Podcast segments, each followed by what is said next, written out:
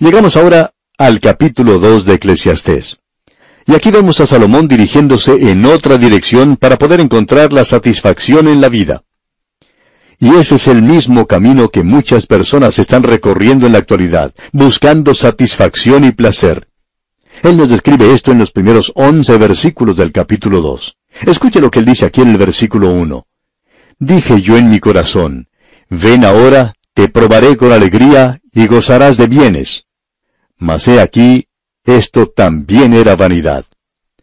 Creemos que este hombre Salomón probó todo lo que se conoce hoy en lo relacionado al placer. Hoy nosotros somos personas que nos hemos vuelto locos en cuanto al sexo. ¿Y qué es lo que tenemos que mostrar por eso? Bueno, tenemos, por cierto, una moralidad muy baja en el presente. Y tenemos las enfermedades venéreas que son una epidemia, entre ellas la peor de todas, el SIDA. Eso es lo que tenemos como resultado de la locura sexual. Debemos decir que Salomón era una clase de experto en este tema del sexo. Y pensamos que algunos pastores de la iglesia se han dirigido en esa dirección y la mayoría tiene su sermón sobre el sexo. Algunos tienen series completas en cuanto a este tema. Hay aún otros que piensan que deberíamos tener en la actualidad cursos en los cuales se enseñe en la misma iglesia a los jóvenes todo en cuanto al sexo. Permítanos decirle, amigo oyente, que quizá nosotros somos un poco chapados a la antigua, como hemos dicho tantas veces, y pensamos que esta es una gran equivocación y que es algo trágico. Esa es nuestra opinión. La generación de hoy tiene el sexo hasta la coronilla. Creemos que ya estamos recibiendo todo lo que necesitamos. Pero a pesar de todo eso, debemos decir que Salomón era un experto en esta materia. Él tuvo mil esposas. Fíjese usted. Ahora no creemos que todas ellas eran sus esposas, ya que muchas eran lo que consideramos concubinas, pero todas ellas estaban a su alcance.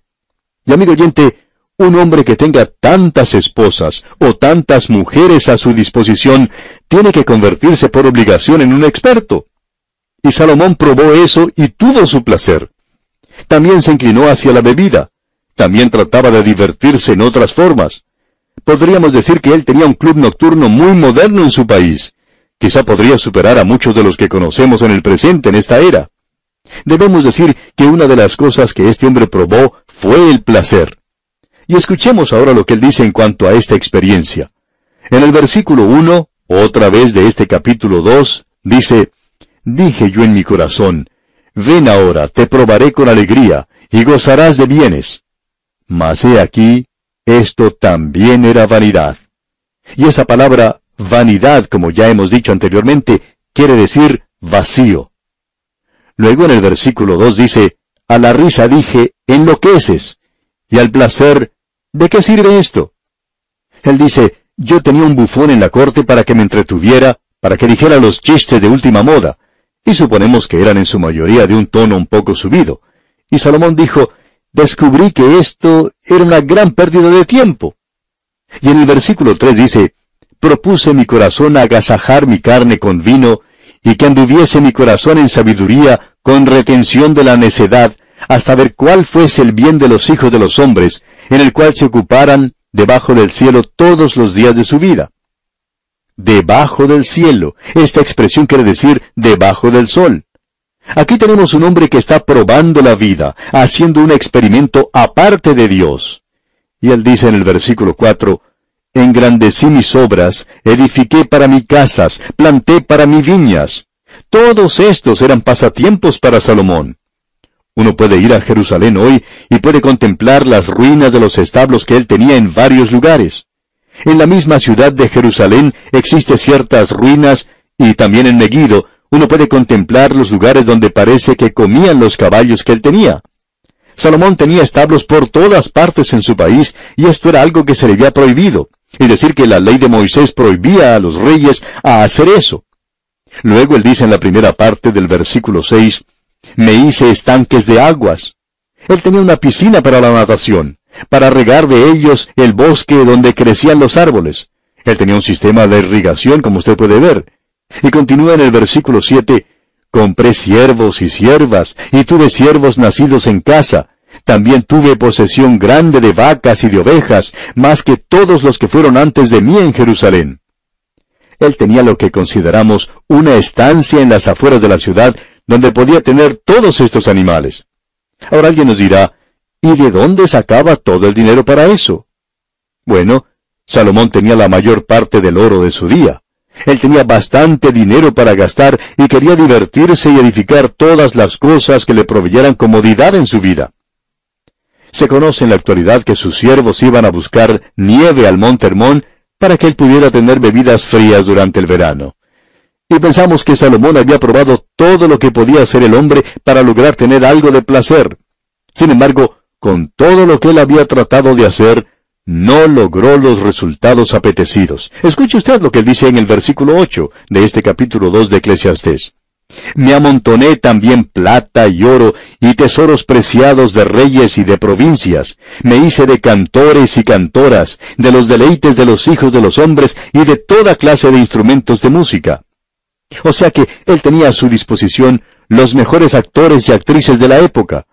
Sin embargo, esto no lograba satisfacerle de los deleites de los hijos de los hombres y de toda clase de instrumentos de música, dice.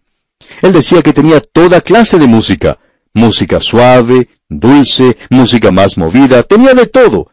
Pero eso no le satisfacía. Y en los versículos nueve y diez dice, Y fui engrandecido y aumentado más que todos los que fueron antes de mí en Jerusalén. A más de esto, conservé conmigo mi sabiduría no negué a mis ojos ninguna cosa que desearan, ni aparté mi corazón de placer alguno, porque mi corazón gozó de todo mi trabajo, y esta fue mi parte de toda mi faena. Quizá usted ha salido alguna vez a caminar y mirar las vitrinas de los negocios de su ciudad. ¿Ha pensado usted alguna vez, amigo oyente, en comprar todo lo que veía? Salomón podía haber hecho eso. Cualquier cosa que deseaba su corazón, él lo compraba, él lo obtenía. Y cuando él observaba lo que había en este mundo, podía apreciar que no había nada que se le negara. Ahora la pregunta es, ¿traería todo esto la satisfacción que él buscaba? ¿Podría darle todo esto el gozo que él buscaba? Bueno, amigo oyente, creo que usted ya conoce la respuesta. Y vamos a ver esto Dios mediante en nuestro próximo estudio y también la razón para eso, al continuar nuestro recorrido por este libro de Eclesiastés. Hasta entonces, pues, amigo oyente, que el Señor continúe bendiciendo su vida es nuestra ferviente oración. Volvemos hoy, amigo oyente, al capítulo 2 de este libro de Eclesiastés que estamos estudiando. En nuestro programa anterior vimos que Salomón se había entregado a sí mismo al placer. Él podía decir, no negué a mis ojos ninguna cosa que desearan, aquí en el versículo 10. Y él buscaba lograr todo lo que quería y lo lograba. Nada se le negaba. Imagínese usted en una posición tan única, tan singular como la que él ocupaba. Usted llegaría a pensar que una persona así sería completamente feliz. Bueno, no sabemos por qué, pero esta gente nunca llega a ser feliz en realidad. Una zona del estado de California en los Estados Unidos tiene el promedio más alto de suicidios en todo el país. Y uno pensaría que serían los pobres, o los que se encuentran en dificultades financieras los que cometen suicidio, ya que la vida parece no tener mucho valor para esta gente. Pero amigo oyente, ellos no son los que están suicidándose. Son los ricos, los famosos y los artistas de Hollywood, y personas que parecen haberlo logrado todo. Ellos son los que se suicidan. ¿Por qué? Porque han llegado a la misma conclusión a la que llegó Salomón, cuando él había probado todo en cuanto al placer. Dice aquí en el versículo 11, escuche usted, Miré yo luego todas las obras que habían hecho mis manos, y el trabajo que tomé para hacerlas. Y he aquí, todo era vanidad y aflicción de espíritu, y sin provecho debajo del sol. Piensa en esto, amigo oyente. Esa fue la conclusión a la que arribó Salomón. Y aún así hay muchas personas que tienen que llegar a realizar el mismo experimento, aun cuando no logran hacer todas las cosas como hizo Salomón, pero ellos también obtienen el mismo resultado. Todos llegan a decir, todo era vanidad, es decir, vacío algo completamente vacío. Eso es todo lo que la vida llegó a ser para ellos. Ahora, a partir del versículo 12 y a través de todo el capítulo, Salomón trata de un área que nosotros llamamos materialismo, a falta de una mejor palabra para describirlo. Nosotros diríamos que este es el vivir por el ahora. Esta es la generación del ahora. En cierto sentido está bien porque la Biblia presenta una generación de ahora. Dice, he aquí ahora el tiempo aceptable, he aquí ahora el día de salvación. Así dice la palabra de Dios.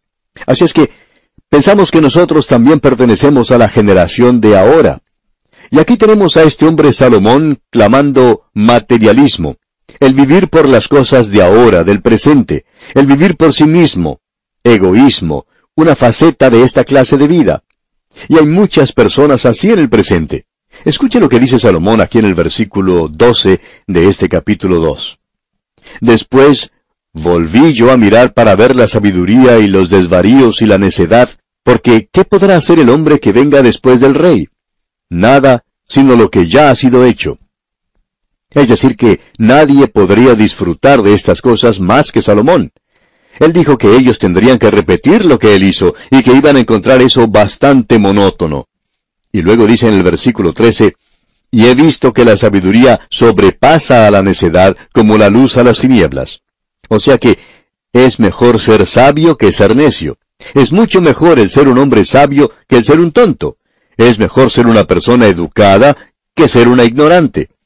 La mayoría de las personas aceptarían eso, estoy seguro, y Salomón está diciendo eso. Pero notemos la conclusión a la que él llega en la primera parte del versículo 14, donde dice, el sabio tiene sus ojos en su cabeza, mas el necio anda en tinieblas. Uno puede recordar la época cuando asistía al colegio y sus maestros le decían, piense, use su cabeza, use sus ojos. Y eso es lo que Salomón está diciendo aquí. El sabio tiene sus ojos en su cabeza. Y luego la segunda parte de este versículo 14 dice, Mas el necio anda en tinieblas. Pero también entendí yo que un mismo suceso acontecerá al uno como al otro. Podemos notar que no hay mucha diferencia en cuanto a lo inteligente que es uno, ya que uno no se aleja demasiado del necio porque ambos llegarán al mismo lugar. Ambos terminarán de la misma manera y serán sacados de la casa con los pies por delante, y serán sepultados en la tierra de donde fueron tomados. Ambos llegarán al final allí de la misma manera. Y el versículo 15 nos dice, entonces dije yo en mi corazón, Como sucederá al necio, me sucederá también a mí. ¿Para qué, pues, he trabajado hasta ahora para hacerme más sabio? Y dije en mi corazón que también esto era vanidad. Uno pensaría que una persona inteligente podría hallar una solución diferente a esto. Y dije en mi corazón, dice Salomón, que también esto era vanidad. ¿No es interesante notar que a pesar de todo lo que conoce el hombre en la actualidad, y a pesar de las grandes invenciones que han tenido lugar, aún los progresos científicos que se han realizado en el área de la medicina, aún así el hombre en la actualidad no puede extender la vida humana por mucho tiempo? Ahora esta gente dice, bueno, el promedio de la vida ha aumentado en unos diez años más. ¡Diez años! ¿Usted quiere comparar diez años con mil y ver cuánto tiene? Diez años. Amigo oyente, usted ni siquiera tiene un minuto en el reloj de la eternidad. Usted ni siquiera tiene un segundo en este reloj, amigo oyente. La realidad es que el hombre no ha hecho mucho por sí mismo aquí en esta tierra. Ahora notemos lo que dice el versículo 16. Porque ni del sabio ni del necio habrá memoria para siempre, pues en los días venideros ya todo será olvidado, y también morirá el sabio como el necio. Como usted acaba de ver, mueren de la misma manera. Tanto el uno como el otro mueren de la misma forma. Amigo oyente, usted no puede aprender nada en realidad. No interesa cuál es el cuociente de inteligencia que usted tenga. No importa cuántos grados de filosofía o en teología puede usted tener. Eso no hace ninguna diferencia. Amigo oyente, usted no ha llegado a conocer nada que pueda ayudarle cuando llegue la hora de morir porque usted va a salir directamente por esa puerta y no hay nada en este mundo que pueda apartarlo de eso. Escucha lo que dice Salomón aquí en el versículo 17 de este capítulo 2 de Eclesiastés. Aborrecí por tanto la vida, porque la obra que se hace debajo del sol me era fastidiosa, por cuanto todo es vanidad y aflicción de espíritu. Como ya hemos dicho antes, vanidad quiere decir vacío, sin propósito, sin ningún significado. Aun cuando uno parezca haber alcanzado algo, se pregunta, ¿qué es lo que ha logrado en realidad? Podemos tomar como ejemplo a ese gran inventor, Tomás Edison, de cómo él trabajó en su laboratorio y de todas las cosas que él llegó a realizar, especialmente la lámpara eléctrica, la vitrola. Todos los instrumentos de grabación que tenemos en el presente se basan en lo que inventó este hombre, Tomás Edison. Él era un genio. Pero sabe una cosa, amigo oyente, él murió como todos los demás. Él nunca llegó a descubrir nada. En realidad, no aprendió nada. ¿De qué le aprovechó todo eso? Salomón nos dice aquí, aborrecí mi vida. Mi vida ha llegado a ser algo completamente fastidioso. Y eso es lo que en realidad es para muchas personas en la actualidad. Salomón dijo, porque la obra que se hace debajo del sol me era fastidiosa. Era en realidad algo traumático para él. Volvamos a pensar otra vez en Tomás Edison, en ese laboratorio, trabajando día y noche. Sin embargo, eso no es correcto. Este hombre no podía dormir. Él tenía una clase de insomnio de las peores. Él tenía una pequeña cama en su laboratorio como se puede apreciar en el museo de la ciudad de Fort Myers, en Florida, en los Estados Unidos. Quizás él trabaja unas pocas horas y luego trataba de descansar ya sea de día o de noche. Una vida sin propósito en realidad. Nos podemos poner a pensar en todas las cosas que él trató de realizar, pero que no le dieron resultado. En realidad, uno no tiene la impresión de que todo era muy emocionante en su vida. Creemos que Tomás Edison pensaba que la vida era algo bastante aburrida. Y escuche usted lo que Salomón dice aquí en el versículo 18 de este capítulo 2 de Eclesiastés. Asimismo aborrecí todo mi trabajo que había hecho debajo del sol, el cual tendré que dejar a otro que vendrá después de mí. Tendremos que partir algún día y dejar todo aquí. ¿Ha pensado usted en eso alguna vez, amigo oyente? ¿De qué le va a servir el haber trabajado sin descanso? Gran cantidad de personas hoy tienen dudas en cuanto a dejar lo que ellos poseen.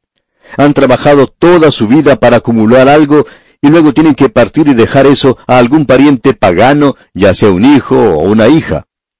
Amigo oyente, hay muchas personas que dicen en realidad, bueno, yo voy a dejarlo todo a una organización cristiana. ¿Se ha detenido usted a pensar cuántas de estas organizaciones se han convertido en apóstatas y se han apartado de las enseñanzas de la palabra de Dios? ¿Sabía usted que el señor Harvard, quien fundó la universidad que lleva su nombre, la Universidad de Harvard, en los Estados Unidos, era un fundamentalista y que él dejó su dinero para propagar la fe fundamentalista? Pero amigo oyente, usted no encuentra esa clase de fe en esa universidad en el presente. Es notable darse cuenta que se ha apartado de la fe y lo que él dejó se convirtió en nada. En realidad, el dinero dejado por el señor Harvard llegó a usarse para cosas concretamente opuestas a las que él creía. Gran cantidad de personas en el día de hoy dejan su dinero a aquellas organizaciones llamadas fundamentales. Ahora, ¿cómo sabe usted que eso va a continuar? El doctor J. Vernon McGee, autor de estos estudios bíblicos, decía que él se enfrentó con ese problema. Y él dijo, yo no quiero trabajar mucho y desarrollar un programa radial y luego tener que partir y dejárselo a alguna persona que venga y diga, bueno, usted sabe, el doctor Magui era una persona bastante atrasada, anticuada, y nosotros queremos modernizar este programa y queremos que sea muy pertinente para la época en que vivimos. Y luego comenzar a contradecir las cosas que hemos enseñado. Hemos colocado, decía él, una cláusula en la Constitución que dice que este programa opera de tal manera que se tienen que seguir usando las cintas que él grabó aún después de haber dejado este mundo. Nos referimos, claro está, a las cintas del programa en inglés. Y mientras haya dinero para transmitir los programas, la gente tendrá que escuchar su voz. Y una cosa es segura, usted va a escuchar la enseñanza de la palabra de Dios de la mejor manera que es posible hacerlo. Y eso, decía el doctor Magui, era lo que a él le preocupaba. Así que Hoy usted puede estar seguro de encontrar un lugar donde por lo menos puede dejar su dinero si usted está de acuerdo con lo que predicamos y enseñamos, esto continuará. Tiene que continuar o de otra manera, esto dejará de existir. Pero tiene que ser utilizado de esa forma y en ninguna otra manera. Amigo oyente, este es un problema que tienen que enfrentar muchas personas. Y Salomón tuvo que enfrentarlo también. Usted puede leer su historia. Su propio hijo dividió el reino fue dividido y él fue responsable por eso. ¿Y cuán trágico es todo eso? Notemos ahora lo que él dice en el versículo 19 de este capítulo 2 de Eclesiastés. Y quién sabe si será sabio o necio el que se enseñoreará de todo mi trabajo en que yo me afané y en que ocupé debajo del sol mi sabiduría. Esto también es vanidad. Salomón no sabía qué clase de hombre se iba a hacer cargo de lo que él había realizado. Él decía que era una pérdida de tiempo el tener que haber trabajado para lograr esto y luego entregárselo a alguien que era una persona necia. Y continúa en el versículo 20 diciendo, Volvió por tanto a desesperanzarse mi corazón acerca de todo el trabajo en que me afané y en que había ocupado debajo del sol mi sabiduría. Como usted puede apreciar, amigo oyente, esa es la sabiduría del hombre debajo del sol. O sea, está separado de Dios. Este no es el hombre que está sentado en los lugares celestiales en Cristo Jesús. Este hombre está debajo del sol, aparte de Dios. Y el resultado de esto es el pesimismo. Siempre es así, y tiene que estar aquí.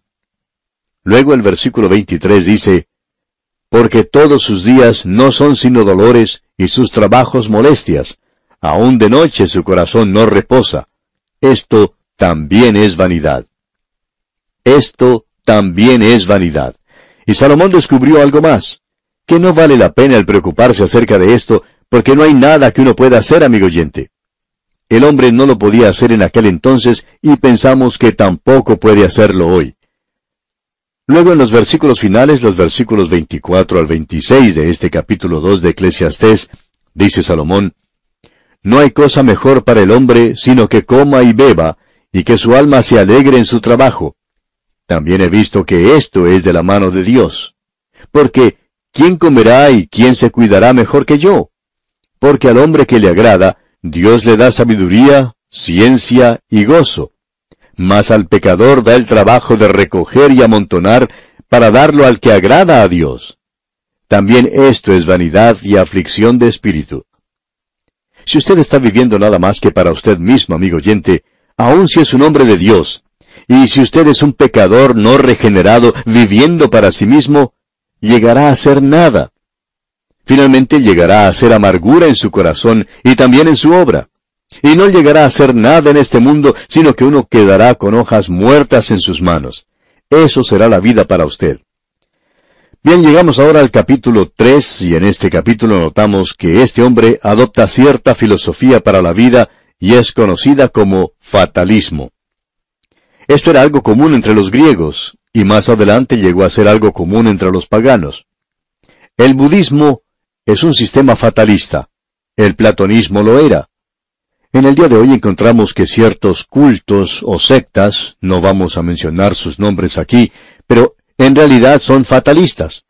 Hay veces que uno se hace la impresión de que ellos tienen una fe gloriosa en Dios, pero resulta ser fatalismo y no realmente una fe en Dios. Y encontramos aquí en este capítulo 3 de Eclesiastés que se nos presenta este sistema buscando la satisfacción en el fatalismo. Uno puede observar esto al final de cada día, cuando gran número de personas regresan a sus hogares luego de cumplir con sus labores. Uno puede ver a esta gente, en su mayoría cansada, mostrando en sus rostros el cansancio de la tarea del día. Algunos que son vendedores llevan en sus maletines parte de su trabajo y tratan de poner punto final a un informe para poderlo presentar a tiempo en su oficina. Quizá lo tengan que despachar por correo para que esté en las manos del presidente de la compañía al día siguiente. Y si uno tiene oportunidad de conversar con alguna de estas personas, exponiendo acerca de sus puntos de vista, descubrirá que muchos tienen un punto de vista fatalista en cuanto a la vida.